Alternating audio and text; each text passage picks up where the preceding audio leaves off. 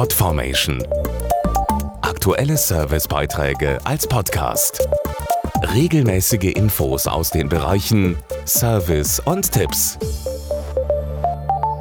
Es ist einer der Urlaubstrends dieses Jahr.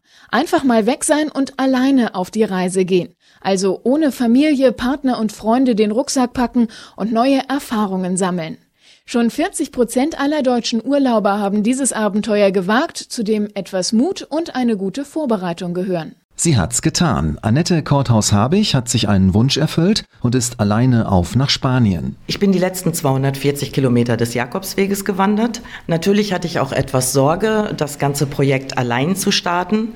Doch das war ganz schnell vorbei und unterwegs habe ich mich kein einziges Mal einsam oder unsicher gefühlt. Ganz im Gegenteil, ich habe es genossen, allein zu sein. Tun und lassen zu können, was man will und die Selbsterfahrung sind laut Umfrage die Hauptgründe, alleine zu reisen. Allerdings sollte man sich gut auf das Ziel vorbereiten, Kultur und Gebräuche kennen. Je nach Region kann eine Impfung wichtig sein und immer sollte auch eine Reiseapotheke ins Gepäck. Dazu Apothekerin Dr. Ursula Hagedorn. Denken Sie an Medikamente gegen Magen-Darm-Erkrankungen.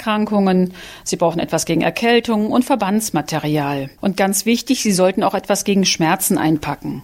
Ideal für unterwegs sind Mittel, die ohne Wasser eingenommen werden können, wie beispielsweise Aspirin-Effekt. Das Granulat löst sich nämlich schon im Mund auf und wirkt deswegen besonders schnell. Annette Korthaus-Habich schmerzte zum Beispiel beim Wandern ihr Bein. Doch das ging vorbei und konnte sie nicht aufhalten. Ich kann jedem nur empfehlen, wirklich auch mal allein zu verreisen. Mein Mann hat eine komplett neue Frau zurückbekommen. Es hat mich unwahrscheinlich stolz und selbstbewusst gemacht, dieses Projekt allein durchzuziehen. Podformation.de Aktuelle Servicebeiträge als Podcast.